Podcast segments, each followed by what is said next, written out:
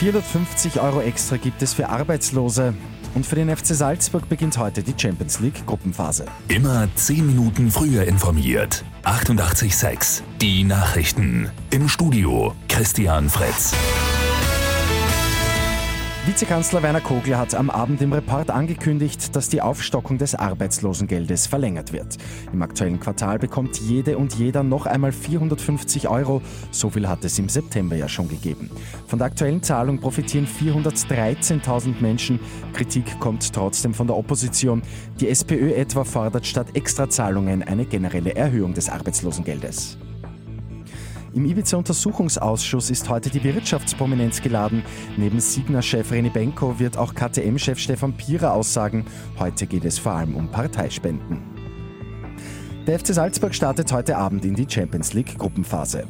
Coach Jesse Marsch erwartet gegen Lokomotiv Moskau gleich zum Auftakt ein schwieriges Match. Ich glaube, dass der Gegner äh, Lok Moskau ist sehr unangenehm, äh, sehr professionell, hat viele Erfahrungen und nicht einfach für uns. Es ist sicher ein, ein richtiger Kampf gegen eine Mannschaft, das ist schlau und, und hat viel Fußballgefühl auf dem Platz.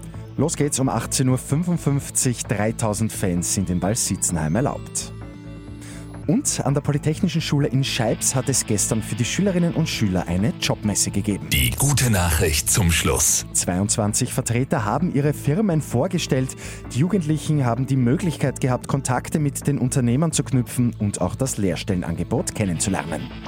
Mit 886 immer 10 Minuten früher informiert.